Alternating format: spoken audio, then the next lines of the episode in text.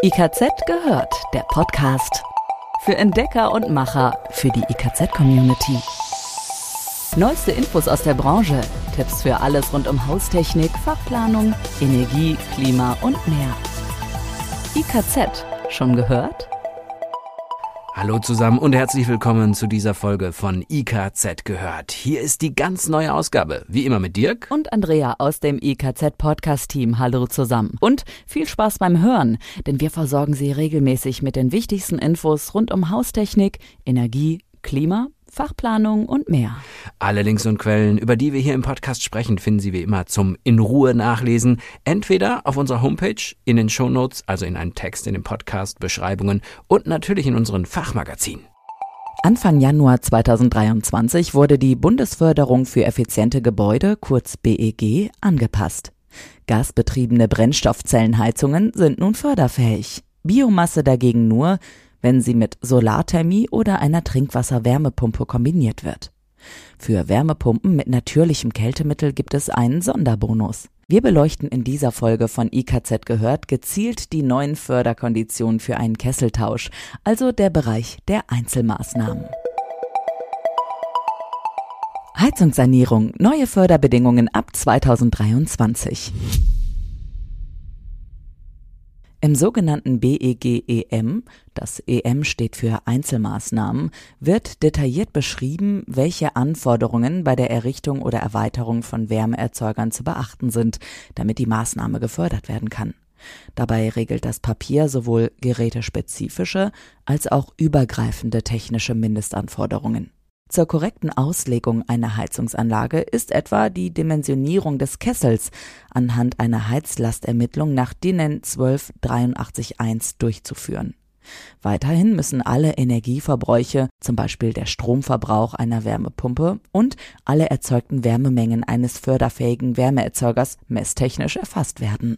Außerdem müssen alle förderfähigen Heizsysteme mit einer Energieverbrauchs- und Effizienzanzeige ausgestattet sein. Es gibt aber Ausnahmen. Bei Biomasseheizungen, dazu gehören beispielsweise Pelletheizungen, müssen lediglich die erzeugten Wärmemengen gemessen werden. Neu ist die Durchführung eines hydraulischen Abgleichs nach Verfahren B. Das erfordert vom beauftragten Fachunternehmen einen deutlichen Mehraufwand oder gegebenenfalls die Einbindung eines Energieberaters, der die Gebäude nachrechnet. Bislang war im kleinen Anlagenbereich das deutlich einfachere Verfahren A zulässig. Ebenfalls neu ist, dass Mietkosten für eine provisorische Heizung bei einem Heizungsdefekt gefördert werden können. Die Mietkosten werden ab Antragstellung gefördert. Für den handwerklich begabten Auftraggeber dürfte von Interesse sein, dass nun auch Materialkosten für Eigenleistungen förderfähig sind. Die Qualität der ausgeführten Arbeiten muss aber bestätigt werden, zum Beispiel über die Fachunternehmererklärung vom Handwerksbetrieb oder durch Einbindung eines Energieeffizienzexperten.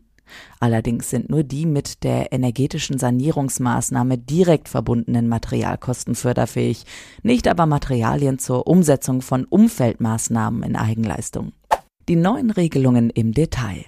Blicken wir zunächst auf die Biomasse. Für automatisch beschickte Anlagen zur Verbrennung von fester Biomasse wie Pellet, Scheitholzvergaser oder Hackgutkessel sowie Pelletöfen mit Wassertasche gibt es einen Zuschuss von 10 Prozent und dazu, wenn die Voraussetzungen gegeben sind, einen Heizungstauschbonus in gleicher Höhe. Maximal 20 Prozent Förderung sind also möglich.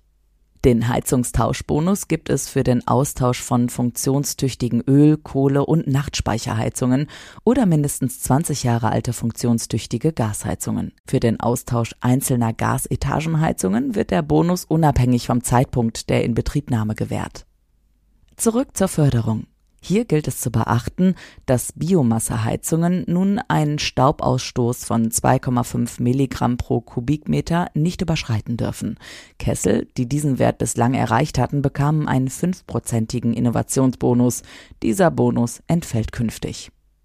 Voraussetzung für die Förderung ist außerdem die Einbindung des Wärmeerzeugers in einen Pufferspeicher mit einem Volumen von mindestens 30 Liter pro Kilowatt bei Pelletheizungen. Bei Holzscheit- oder Kombikesseln sind es 55 Liter. Biomasseheizungen müssen außerdem mit einer solarthermischen Anlage oder einer Wärmepumpe zur Warmwasserbereitung und oder Raumheizungsunterstützung kombiniert werden. Dieser Passus ist ebenfalls neu, macht aber durchaus Sinn. Denn so kann der Kessel in den Sommermonaten ausgeschaltet bleiben, weil das warme Wasser über die Kollektoren oder eine Wärmepumpe bereitgestellt wird. Luftgeführte Pelletöfen, handbeschickte Einzelöfen oder Biomasseanlagen, die unter Naturzugbedingungen betrieben werden, sind weiterhin nicht förderfähig. Wie sieht es bei den Wärmepumpen aus? Bei elektrisch betriebenen Wärmepumpen bleibt es beim Fördersatz von 25 Prozent. Ein Bonus in Höhe von 5 Prozentpunkten wird gewährt, wenn als Wärmequelle Wasser, Erdreich oder Abwasser erschlossen wird oder ein natürliches Kältemittel eingesetzt wird, wie zum Beispiel R290 Propan oder R744 Kohlendioxid. Wenn die Voraussetzungen gegeben sind, gibt es auch hier einen Heizungstauschbonus in Höhe von 10 Prozent. Somit sind maximal 40 Prozent Förderung möglich. Ab 2028 werden nur noch Wärmepumpen gefördert, die natürliche Kältemittel einsetzen. Dabei wird nicht unterschieden, ob es sich um eine Luft-, Erdreich-, Wasser- oder Abwasserwärmepumpe handelt.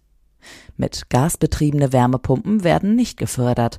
Ebenso sind vom BEG Wärmepumpen ausgeschlossen, die die Wärmequelle Raumluft nutzen. Das betrifft unter anderem Abluftwärmepumpen, die künftig nur noch im Rahmen der Lüftungstechnik mit 15 Prozent gefördert werden. Ausnahme elektrische Trinkwasserwärmepumpen können als sogenannte Umfeldmaßnahme im Rahmen einer Kesselsanierung mit erneuerbaren Energien gefördert werden.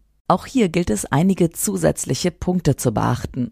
Förderfähige Wärmepumpen müssen über Schnittstellen verfügen, über die sie automatisiert netzdienlich aktiviert und betrieben werden können, zum Beispiel anhand der Standards SG Ready oder WHP Ready.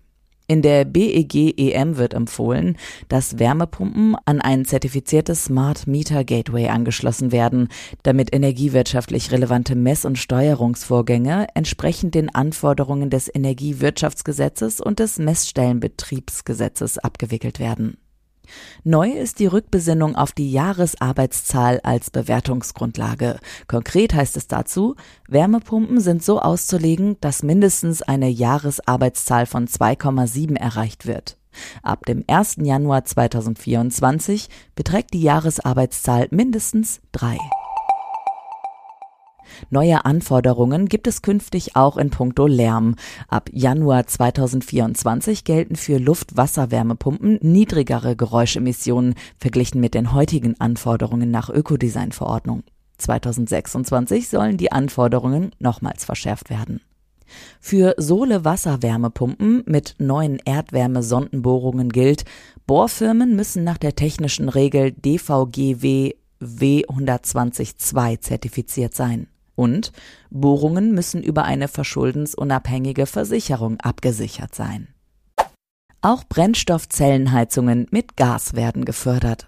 Nachdem das KfW-Programm 433 Zuschuss Brennstoffzelle zum Jahresende 2022 ausgelaufen ist, werden Brennstoffzellenheizsysteme nun im BEG gefördert. Allerdings nur, wenn sie ausschließlich mit grünem Wasserstoff oder Biomethan betrieben und in die Wärme- und Stromversorgung des Gebäudes eingebunden werden. Für die Brennstoffzelle ist darüber hinaus eine Vollwartung über mindestens zehn Jahre zu vereinbaren, die die Reparatur und Wiederinbetriebnahme im Fall von Störungen zusichert. Die Kosten für die Herstellung des Wasserstoffes sind nicht förderfähig. Wenig Neues gibt es im Bereich der Solarkollektoranlagen. Hier beträgt der Fördersatz weiterhin 25 Prozent. Förderfähige Solarkollektoranlagen müssen mit einem Funktionskontrollgerät ausgestattet sein. Ausgenommen von dieser Vorgabe sind Luftkollektoren. Bei Vakuumröhren oder Vakuumflachkollektoren ab 20 Quadratmeter oder Flachkollektoren ab 30 Quadratmeter ist die Erfassung der solaren Erträge im Kollektorkreislauf erforderlich, zum Beispiel mit einem Wärmemengenzähler oder einer Solarregelung mit entsprechender Option. Nicht förderfähig sind Solaranlagen mit Kollektoren ohne transparente Abdeckung auf der Frontseite, zum Beispiel Schwimmbadabsorber. Und eine Schlussbemerkung darf an dieser Stelle auch nicht fehlen. Biomassekessel, Wärmepumpen oder Solarkollektoranlagen werden im BEG nur gefördert, wenn sie die in der Richtlinie aufgeführten jeweiligen technischen Mindestanforderungen einhalten. Das BAFA führt entsprechende Anlagenlisten und aktualisiert sie regelmäßig. Darin sind die förderfähigen Geräte aufgeführt. Es empfiehlt sich vor der Antragstellung ein Blick auf die jeweilige Liste. Den Link dazu finden Sie in unseren Beschreibungen zur Sendung in den Show Notes. Es reicht allerdings längst nicht aus, dass ein Wärmeerzeuger in der Liste der förderfähigen Anlagen aufgeführt ist. Auch die übrigen im BEG formulierten Anforderungen müssen beachtet werden. Beispielsweise der hydraulische Abgleich nach Verfahren B oder bei Pelletkesseln die Kombination mit einer Wärmepumpe oder einer solarthermischen Anlage. Das war's diesmal von uns, von dem Podcast-Team. Bleiben Sie dran, bis zum nächsten Mal. Tschüss. IKZ gehört. Jetzt reinklicken und noch mehr entdecken. www.ikz-select.de